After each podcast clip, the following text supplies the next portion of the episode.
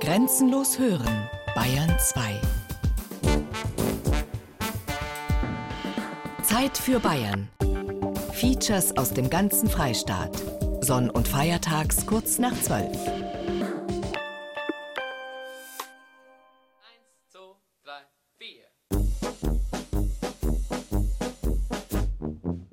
Bier ist für mich einfach, ja, das gehört halt zu Bayern und ist einfach ein Getränk, mit dem verbinde ich Tradition, Gemütlichkeit, Kultur, ja.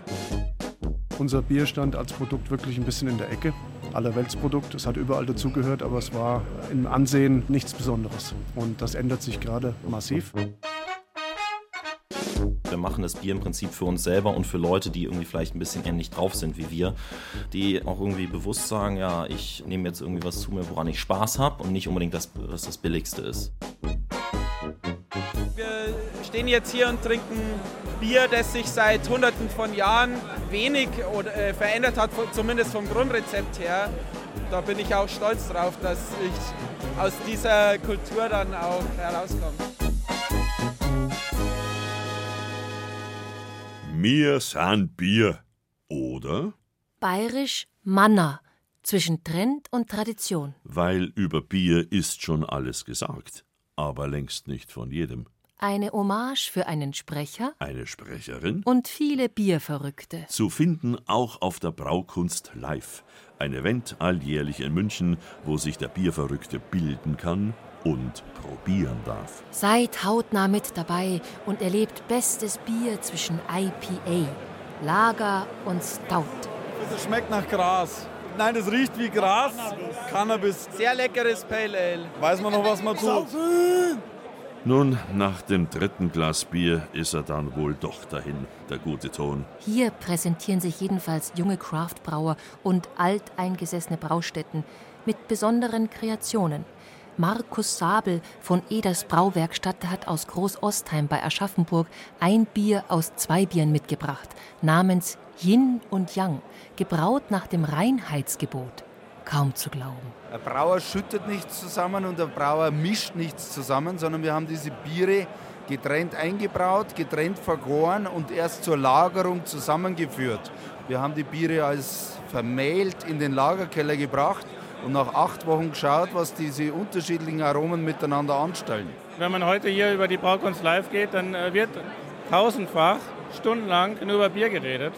Das hat es nie gegeben und daher ist das, glaube ich, jetzt wirklich eine, ähm, eine Lawine. Axel Kisbü vom Bierkulturhaus hat Waldbier dabei. Neben Hopfen und Malz hat er auch die jungen, harzhaltigen Zapfen der Schwarzkiefer verbraut. Der Baum der Brauer. Aus dem Harz wurde früher das Pech gewonnen, mit dem die Bierfässer abgedichtet waren. Der Braumeister aus Dortmund ist freiwillig im Exil in Österreich. Hier darf Kisbü das Waldbier Bier nennen. Wir haben in Österreich im Prinzip ähnliche gesetzliche Grundlagen wie in Deutschland. Es gibt nur eine Kategorie, die nennt sich Kreativbier. Und äh, in dieser Kategorie darf man dann auch durchaus natürliche zusätzliche Zutaten dazugeben. Du kriegst es für 40 Cent die halbe, wenn du willst, irgendwie. Und man merkt eigentlich, wie viel Arbeit das ist, wenn man mal acht Stunden in der Küche steht, damit man da 20 Liter Bier hat. Also man hat einfach viel Einfluss auf den Geschmack, wenn man eben da nah dran ist am Bier. Jetzt die Wertfrage, wie viel seid ihr bereit für ein 0,33 Liter Handcraft-Bier zu zahlen? 5 Euro. 7 Euro. Ja, 5 Euro. Handgebrautes Bier. Selber machen ist im Trend, ob Brot backen oder Bohnen ziehen. Marmelade einkochen oder eigene Cupcake-Kreationen. Bier selbst kochen ist zwar eine Herausforderung, doch dank Do-it-yourself-Büchern und fertigen Braukits mit Malz, Hopfen und Hefe, abgewogen und abgestimmt, kein Hexenwerk mehr. In einer Küche in Ebersberg. Bierverkostung. An diesem Abend geht es um Sud Nummer 4. Sebastian Otter braut seit einem Jahr. Das ist eine Mordsarbeit, also gerade wenn du natürlich selber neistellst in die Küche und da am Kochtopf rührst und das ja eine dicke Masse ist. Die Zucker werden rausgelöst, dann mit der ansteigenden Temperatur wird es wieder ein bisschen leichter zum Rühren. Wenn man es dann ansetzt mit der Hefe und Nach einer Nacht sieht man dann, wie massiv das das arbeitet, wie da der Schaum, die Kräusen, die dann da oben stehen, das ist einfach faszinierend.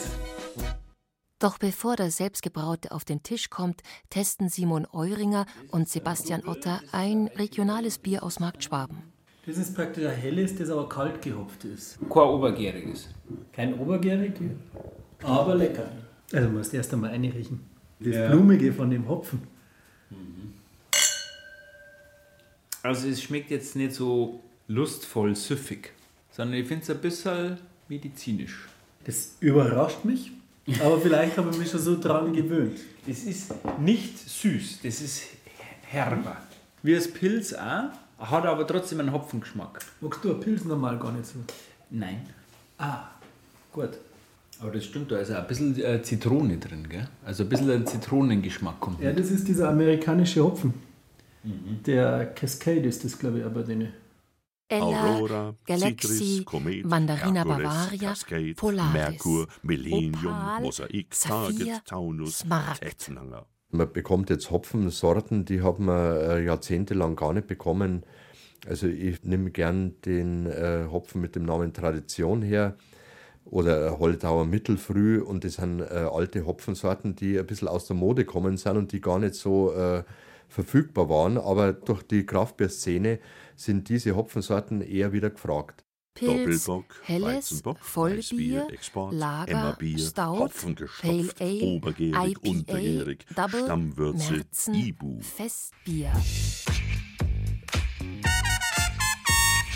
Obwohl der Pro-Kopf-Verbrauch von Bier seit Jahren sinkt, obwohl in Bayern weiterhin Braustätten verschwinden, obwohl Brauer für mehr Lohn kämpfen, auch heutzutage jeder Bier brauen darf, mit und ohne Ausbildung, das Bier erlebt eine Wiederentdeckung in einer Vielfalt wie seit über 100 Jahren nicht mehr. Die fränkische, schwäbische und altbayerische Bierszene war schon immer vielfältig. Zwar gab es nicht so viele Stile, aber zahlreiche Brauereien. Und inspiriert davon haben die Amerikaner in den 80er Jahren angefangen, in damals kleine Braustätten zu investieren und gegen die Industrieriesen zu rebellieren. Und so kamen die unterschiedlichen Stile wieder über den Atlantik geschwappt. Auch Australien, Belgien und Italien haben den Trend verstärkt. In italienischen Supermärkten sind die Bierregale mitunter größer als die Weinregale. In der Trattoria auf dem Land gibt es regionales Bier.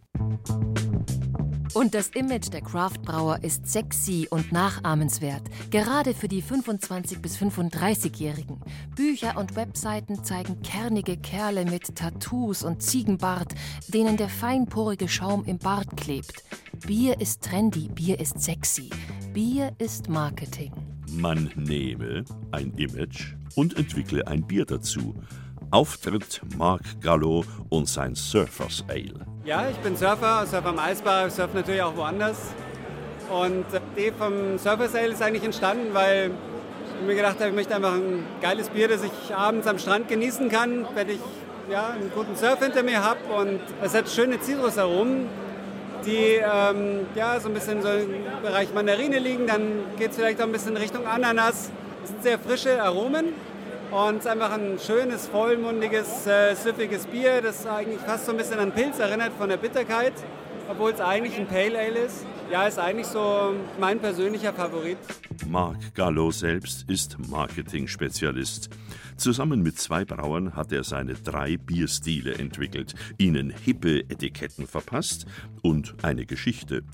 Bier für die Generation iPhone, Genuss zum Vertwittern. Gebraut wird in einer kleinen Brauerei nahe München. Das ist gar nicht so unüblich. Also das nennt man einfach Lohnbrauerei. Das ist jetzt nichts Unanständiges. Das ist eigentlich mittlerweile ähm, nicht gang und gäbe, aber es kommt einfach immer mehr. Und es gibt einige Brauereien, die sind darauf spezialisiert, die brauen aber auch ganz normal ihr eigenes Bier. Heute ist es leider so, dass unter der Kraftbierbewegung, äh, naja, mit einem gewissen Hype, der daraus entsteht, die Designer, die äh, Marketingleute sich dem Thema annehmen. Das befruchtet natürlich die Braubranche insgesamt positiv, ganz klar. Aber ich hoffe nur, dass der Konsument, der Verbraucher nicht irgendwann äh, das als, als Negativum sieht. Deutliche Worte, die der Nürnberger Braumeister Reinhard Engel findet. Dabei ist auch er ein kreativer Kopf, hat den Nürnbergern das rote Stadtbier zurückgebracht, das nach dem Krieg nicht mehr gebraut wurde, stellt Bierbrände her und experimentiert. Im Grunde ist es ja so, der Konsument, wenn er von Kraftbier spricht, geht davon aus, dass das Produkt in einer kleinen Brauerei gemacht worden ist, von einem Brauer, der sein Handwerkszeug letzten Endes versteht und nicht von einem Grafiker und nicht von einem Designer. Gerade viele der handwerklichen kleinen und mittleren Brauereien mögen den Begriff Craft Beer nicht oder vielmehr das Geschäft, das damit gemacht wird. Denn mit Craft ist hierzulande automatisch klein und regional gemeint. Das ist aber in den USA keineswegs der Fall. Craft Beer Brewery darf sich dort nennen, wer bis zu 6 Millionen Barrel, also 9,5 Millionen Hektoliter Bier im Jahr braut. Die Paulaner-Gruppe schafft 3 Millionen Hektoliter, Augustiner rund 1,3 Millionen. Mit handwerklich gebrautem Bier hat das nicht mehr viel zu tun. In Bayern hat eine Craft-Brauerei 10.000 bis 50.000 Hektoliter Bierausstoß im Jahr, manchmal auch mehr. Der Anteil dieser Kleinbrauereien und Mittelständler machte 2015 über 6 Prozent beim deutschen Bierkonsum aus. Tendenz steigend.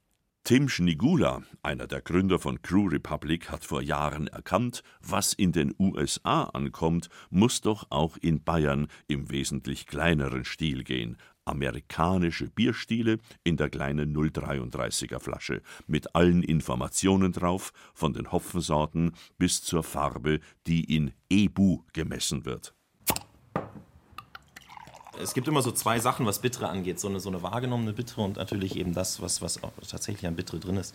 Das musst du dir dann auch mal zu Hause anschauen bei den Flaschen. Also wir haben so ein Tastometer drauf, da stehen eben auch Sachen, da steht eben drauf Farbe ähm, mit einer Skala, ja, ist es also eher hell, ist es eher dunkel, Bitterkeit eben, das ist das eine und dann die Hopfigkeit, was dann eher der Hopfengeschmack ist. Das muss nicht immer beides ähm, intensiv sein, man kann auch mehr Hopfenaroma, wenig Bittere haben oder umgekehrt und eben die Malzigkeit, und ähm, abgesehen davon eben auch die Art, die Hopfensorten, die wir verwenden und die Malzsorten, die wir verwenden. Was uns aber eben wichtig ist, weil wir gerade da sagen, das ist eigentlich das, worüber wir uns unterscheiden. 2013 gab es die sechs Biersorten nur im Internet. Mittlerweile verkauft Edeka die Crew Republic Biere kästenweise.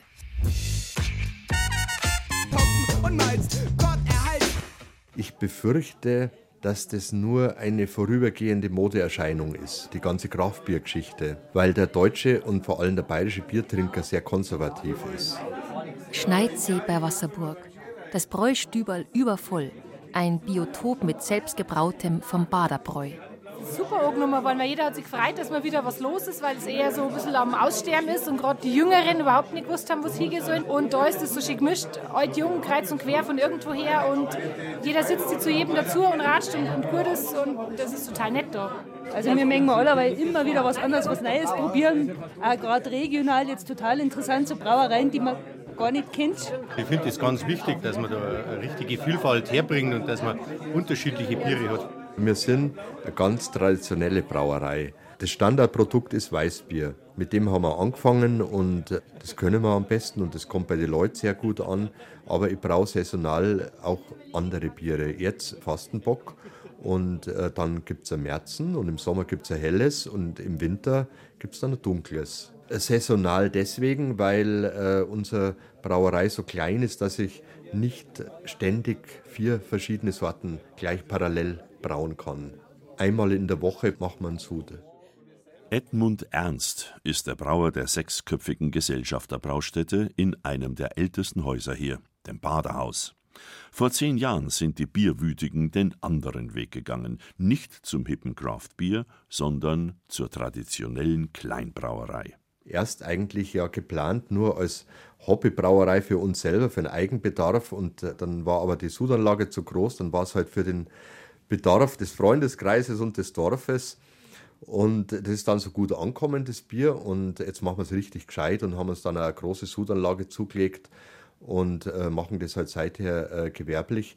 Wobei ich jetzt sagen muss, die Sudanlage ist schon wieder zu klein. Wir werden uns in nächster Zeit vergrößern müssen. Wir müssen uns um einen anderen Standort bemühen und äh, da haben wir auch schon was in Aussicht allerdings nicht im Gewerbegebiet. Eine Brauerei gehört immer 50 Meter vom, oder 100, sagen wir 100 Meter vom Kirchturm weg. 500 Hektoliter hat der Baderbräu Ausstoß. Rund zehnmal mehr wollen sie mit der neuen Anlage schaffen.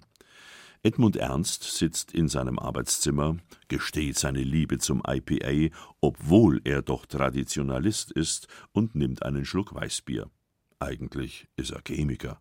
2002 ist der Braumeisterzwang weggefallen, also brauen äh, darf jeder. Aber ich kann nur jedem empfehlen, dass er also eine Brauerlehre macht und, oder einen Meister macht, weil man muss wirklich sehr viel äh, Verständnis im Bereich der Chemie und Biologie und Physik und Technik haben. Also das von allen Wissenschaften ist in der Brauerei was äh, mit dabei und man muss es wirklich können, sonst kommt nichts raus dabei. Bierbrauen ist ein hochkomplexer Vorgang, der trotz Industrialisierung Zeit braucht. Zunächst wird aus Gerste oder Weizen das Malz. Das Getreide wird gewässert, damit es keimt, und dieser Prozess wird kontrolliert gestoppt. Dann wird das Malz gedarrt, also dem Getreide wird Wasser entzogen. Je nach Geschmack kann das Getreide dann auch noch geröstet werden, für dunkle Biersorten. Dann geht es für das Malz in den Maischebottich. Das ist der erste Schritt der Bierproduktion. Das klein gemahlene Malz fällt hier über diese Leitung in eine Wasservorlage. Wasservorlage, unser Brauwasser. Unten im Maischebottich läuft ein Rührwerk. Das ist das dann Malzschrot und das Wasser miteinander vermischt. Maischen, hochdiffisil. Je nach Rezept wird die Malz-Wasser-Mischung nun erhitzt und diese Temperaturen in Rasten für eine bestimmte Zeit gehalten. Dadurch lösen sich die vergehrbaren und unvergehrbaren Zucker. Abgemeischt, also der Vorgang beendet, wird bei 78 Grad. Das Gemisch fließt durch einen Läuterboden. Ähnlich wie beim Kaffee wird es gefiltert. Ergebnis die Vorderwürze. Dann wäscht man mit 78 Grad heißem Wasser die Maische nochmals aus. Das nennen Brauer wie Götz Steinl Nachschwänzen. Was zurückbleibt, ist der Treber. Dann kommt der Hopfen in die Würze. Hier sind wir jetzt bereits beim Würzekochen. Das heißt, nach dem Läutern, die Flüssigkeit, die sogenannte Bierwürze, kommt dann zum Würzekochen in die Würzepfanne, wird hier mit Hopfen versetzt und hier eine Stunde lang gekocht. Das heißt, je mehr Wasser ich verdampfe, umso stärker werden dann die Biere. Dieses Würzekochen laugt den Hopfen aus, überführt also die Bittere des Hopfens und das Aroma des Hopfens in die Bierwürze. Wir befinden uns aber immer noch im Sudhaus. Der gesamte Prozess dauert ungefähr acht Stunden. Das heißt, vom Einmeischen, was wir eben gehört haben, bis hin zum fertigen Würzekochen circa acht Stunden. Und noch immer ist es kein Bier. Die Würze wird heruntergekühlt, das muss zügig erfolgen, und dann kommt die Hefe dazu. Die gärt jetzt vor sich hin. Bei 8 bis 14 Grad bei untergärigem Bier wie dem hellen, bei über 15, meist 18 bis 22 Grad, arbeitet die obergärige Hefe, beispielsweise fürs Weißbier. Das ist jetzt der zweite Gärtag. Der hat jetzt richtig geschoben, der Bottich, über Nacht. Hefe ist angekommen, hat ihre Arbeit begonnen und die Schaumdecke richtig schön, schönes Kräusenbild, wie man eben sagt. Was Götz Steinl von der Kamba Bavaria Brauerei in Truchtlaching in der Pappbrauerei seine Gästen vorführt, das geht bei Hobbybrauern im Kochtopf. Also jetzt haben wir hier ein IPA. Der Geruch ist viel charakteristischer. Es ist insgesamt voller und runder. Also wenn du jetzt mal mit Wein vergleichen würdest, dann darfst du eher sagen, das ist wie so ein Cuvée oder so. Wo viel getrunken wird, hält der Staat die Hand auf. Das war im Spätmittelalter so und ist auch heute nicht anders. Biergeld wurde im 16. Jahrhundert zur wichtigsten Steuereinnahmequelle, ein florierendes Gewerbe. Gebraut auf Bauernhöfen bereicherte und berauschte es Herzöge, Adelige und manchen Mönch. Der Rausch ist auch heute nicht steuerfrei. Lediglich die Hobbybrauer haben 200 Liter Bier im Jahr frei. Angemeldet werden muss schon der erste Liter beim Zoll. Und während man also im Mittelalter braute und trank, hatten die Landesherren Sorge, der Mensch würde sein Brot zu Bier verarbeiten. Nach vielen Vorläufern gab es 1516 schließlich das bayerische offizielle Gesetz, das die Herzöge Wilhelm IV. und Ludwig X. in der Landesordnung in Ingolstadt erlassen hatten. Und darin heißt es Mein Auftritt Genau. Auftritt Miss Reinheitsgebot. Warum Miss? Äh, weil so, so rein und unschuldig. Denn das Reinheitsgebot war ja auch eine Art Verbraucherschutzgesetz. Denn zwischen Michaeli und Georgi, also zwischen dem 29. September und dem 23. April, sollte die Maß Bier für nicht mehr als einen Pfennig Münchener Währung verkauft werden. Wo aber einer nicht Märzen, sondern anderes Bier brauen oder sonst wie haben würde, soll er es keineswegs höher als um einen Pfennig die Maß ausschenken und verkaufen. Ganz besonders wollen wir, dass forthin allenthalben in unseren Städten, Märkten und auf dem Lande zu keinem Bier mehr Stücke als allein Gersten, Hopfen und Wasser verwendet und gebraucht werden sollen. Wer diese unsere Anordnung wissentlich übertritt und nicht einhält, dem soll von seiner Gerichtsobrigkeit zur Strafe dieses Fass Bier, so oft es vorkommt, unnachsichtlich weggenommen werden. Und das bedeutete, absichtlich oder aus Versehen, das Aus fürs Weißbier. Das war nämlich im 15. Jahrhundert über Böhmen nach Bayern gekommen mit dem entscheidenden Vorteil, dass durch die obergärige Hefe das Bierbrauen das ganze Jahr über möglich war. Damals hieß die Hefe noch Zeug. Der Mikroorganismus wurde erst entdeckt, als im 17. Jahrhundert die Mikroskopie erfunden wurde. Zurück zum Weißbier. Als Miss-Reinheitsgebot muss ich darauf bestehen, Weißbier war nicht nach dem Reinheitsgebot. Dabei ist Georg Schneider, Chef der Schneiderweiße Brauerei, ein Verfechter desselbigen. Das Reinheitsgebot ist die Absenderidentität für bayerisches Bier, sozusagen der genetische Fingerabdruck und ist deswegen wichtig, hat sich einen Namen in der Welt gemacht, ist wenig erklärungsbedürftig, steht aber leider Gottes im Moment auf sehr wackeligen gesetzenen Füßen, denn äh, es beruht im Wesentlichen auf dem vorläufigen Biergesetz, das seit 2005 nicht mehr in Kraft ist. Also hier ist viel Unklarheit. Neben dem vorläufigen Biergesetz und den Durchführungsverordnungen gibt es dann noch die Fertigverpackungsverordnung, gibt es noch die EU-Zutaten- und Zusatzstoff- und Aromenstoffverordnung. Und äh, all diese Dinge müssen vom Brauer beachtet, bedacht werden, aber tatsächlich ist das sehr, sehr vage nur geregelt halten wir zudem fest, dass das deutsche Reinheitsgebot sogar Rüben, Rohr und Invertzucker erlaubt. Im obergärigen Bier, so steht es im Biergesetz von 1993, das eben immer noch vorläufig und eigentlich nicht mehr gültig ist. Sogar PPVP darf ins Bier. Ja, aber Polyvinyl, Polypyrrolidon kommt genauso wieder raus aus dem Bier. Damit werden ja nur die Gerbstoffe des Malzes rausgefiltert. Ist eben moderne Technologie, genauso wie Kieselgur als Filterstoff. Die Stimmung in der Brauerszene ist gemischt. Für die einen ist das Reinheitsgebot das Aushängeschild, für die anderen ein Hemmschuh. Wenn man die Zubereitung unserer Rohstoffe schon von den Wasserqualitäten her sieht. Dann die Art und Weise, wie ich Gerstenmalz herstellen kann und trocknen kann. Die Art und Weise, wie ich Weizenmalz herstellen kann.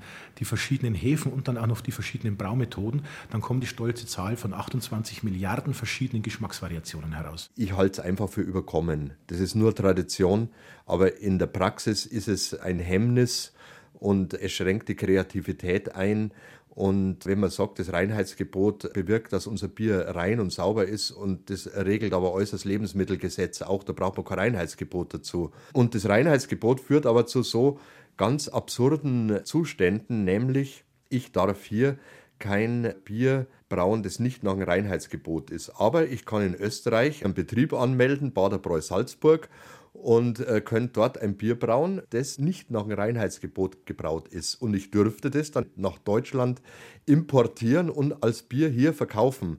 Und das finde ich einen absurden Zustand. Besonders absurd der Fall in Truchtlaching. Die Kamba Bavaria Brauerei dort hat über 80 Rezepte, braut rund 30 unterschiedliche Biere. 20 Brauer und 12 Sommeliers zählt das bierverrückte Team. Ursprünglich hat die Gesellschaft Brauanlagen in der ganzen Welt geplant und gebaut. Mitgebracht hat sie dann gern auch den ein oder anderen Bierstil. Experimente sind ja trotz Reinheitsgebot möglich. Was nicht Bier heißen darf, weil es zum Beispiel auch Erdbeeren, Kirschen oder Gewürze mit vergoren hat, heißt halt dann Biermischgetränk. Aber auch hier keine Garantie. Denn das Milk Stout mussten die Truchtlachinger tatsächlich in den Gully schütten. Für den Zoll war es Bier, für das Landratsamt keins. Wir wollten das als Biermischgetränk, was ja durchaus in Ordnung ist, auf den Markt bringen. Wir sind allerdings von der Lebensmittelüberwachung aufgefordert worden, das zu unterlassen letztendlich beim Milk Stout, weil mit dem Begriff Milk Stout, Stout ist ein internationaler Bierbegriff, wird Bier in Verbindung gebracht und das ist laut der Auffassung der Lebensmittelüberwachung in Deutschland kein Bier. Und bei Stout zum Beispiel ist üblicherweise Röstgerste und Haferflocken. Das ist international so üblich und wir wollten diesen Bierstil eben gerne produzieren. Der Zoll hat uns beschieden, dass es ein Bier ist. Das heißt, es ist biersteuerpflichtig. Allerdings von der Begrifflichkeit her dürfte das Bier so nicht in Verkehr gebracht werden. Das heißt, wir waren da in einem großen Dilemma. Wir wussten nicht genau, wie wir uns verhalten sollten. Das sind zwei unterschiedliche Häuser. Der Zoll urteilt anders wie die Lebensmittelüberwachung. Wir stehen allerdings auf dem Standpunkt, dass es für diese Biere auch Platz geben muss, außerhalb des Reinheitsgebotes. Im Ausland ist es so, dass ja viele Zutaten ins Bier kommen, um das Bier lange haltbar zu machen, um es kostengünstig herzustellen. Da sind wir in Bayern oder in Deutschland schon ein großes Stück weiter. Der Verbraucher, der weiß, dass das ein Produkt ist, das anders als viele andere Lebensmittel nicht mit Konservierungsstoffen, nicht mit irgendwelchen Haltbarmachern geschönt wird, sondern dass es ein ursprüngliches, reines Produkt ist. Das reinste, denke ich mal, überhaupt, das wir bei den Lebensmitteln derzeit haben. Insofern bin ich froh, dass wir es haben und ich hoffe auch, dass es so bleibt, wenngleich ich auch denke, dass es eine gewisse Anpassung geben sollte nach 500 Jahren. Der Urgedanke des Reinheitsgebots muss aber unbedingt bestehen bleiben. Reinhard Engel darf seinen Winterwärmer, ein Bier mit Gewürzen nach einem mittelalterlichen Rezept, in Nürnberg verkaufen, aber nicht als Bier. Ist das Reinheitsgebot ein Gütesiegel? Freilich. Also ich bezweifle das. Es gibt lediglich die Inhaltsstoffe wieder und nicht deren Qualität. Wer industriell braut und um Marktanteile buhlt, schaut nicht in erster Linie auf beste Rohstoffe. Es gibt äh, Konzernbrauereien, die sind in einer Woche mit einem verkaufsfertigen Bier fertig. Ich glaube aber nicht, dass das der Weg äh, der Mittelständler sein kann. Wir lassen unserem Bier die Zeit beim Reifen und da ist oft Geschwindigkeit der falsche Ratgeber. Georg Schneider geht, wie einige Mittelständler, zum Beispiel Riegele in Augsburg, den Weg zwischen Tradition und Trend. Spezialbiere und altbewährtes. Dabei hat er seine Hopfenweiße erst im Ausland ausprobiert. Die Hopfenweiße wäre vor zehn Jahren in Deutschland noch gar nicht denkbar gewesen, das zu verkaufen. Die Leute hätten sich geschüttelt, hätten gar keinen Zugang dazu gehabt. Und es kam tatsächlich erst durch die ausländischen Spezialitätenmärkte, diese Öffnung zu anderen äh, Bierstilen, zu anderen Biersorten.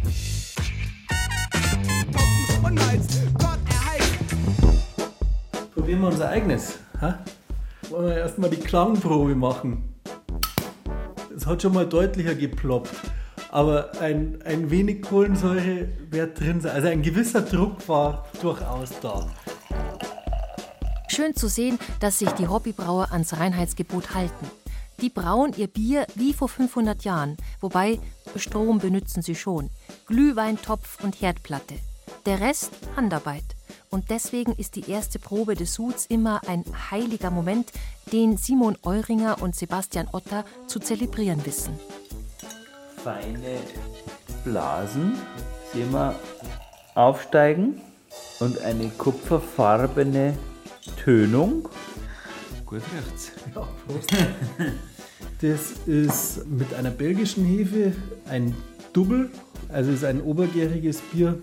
Hier haben wir halt dieses vollmundige vom Malz. Ja, genau, weniger den Hopfen so im Vordergrund, auch nicht im Ziel. Er kann stolz sein, sag ich. Ja, eigentlich schon ein bisschen. Der Erfolg des selbstgebrauten Biers?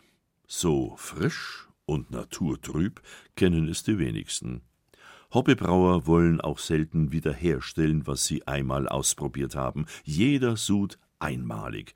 Einmalig schlecht oder einmalig gut. Haltbarkeit wenige Wochen. Ja, das ist schon klasse. Also das ist äh, eine Kunstfertigkeit, die es nicht so lange gäbe, wenn es nicht das Leben essentiell bereichert. Deswegen finde ich das äh, super. Ich hab, bin da ehrlich äh, nie draufgekommen, dass man Bier auch selber machen kann. Aber jetzt, durch deine Brauinitiative, hat es mir da irgendwie einen Schalter umgelegt. Bisher ich nicht, bin ich nie auf der Suche nach Bier gewesen. Und jetzt bin ich's. Bier bleibt wie Brot ein Bestandteil der bayerischen Identität und es wird es wohl immer bleiben. Nur in unterschiedlichen Qualitäten. Discounter oder Delikatesse, Absatzmarkt und Marktanteil oder Genuss und Experiment. Und das Reinheitsgebot bleibt die heilige Kuh, die nicht geschlachtet werden darf. Bayerns Aushängeschild und Verkaufsargument, auch für die Biere, die längst den weltweiten Konzernen gehören zwischen Brasilien, USA und China. Trotzdem wünschen sich die Braumeister klare Regeln, ein neues, gültiges Gesetz fürs bayerische Manna mit Raum fürs Experiment.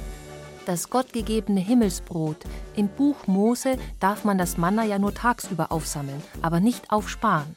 Als Vertrauensbeweis für Gott. Lassen wir unser Bier also nicht schlecht werden und nicht schlecht reden trinken wir es fassfrisch und ohne Dose. Im Maßkrug oder Gourmetglas. Prost! Prost.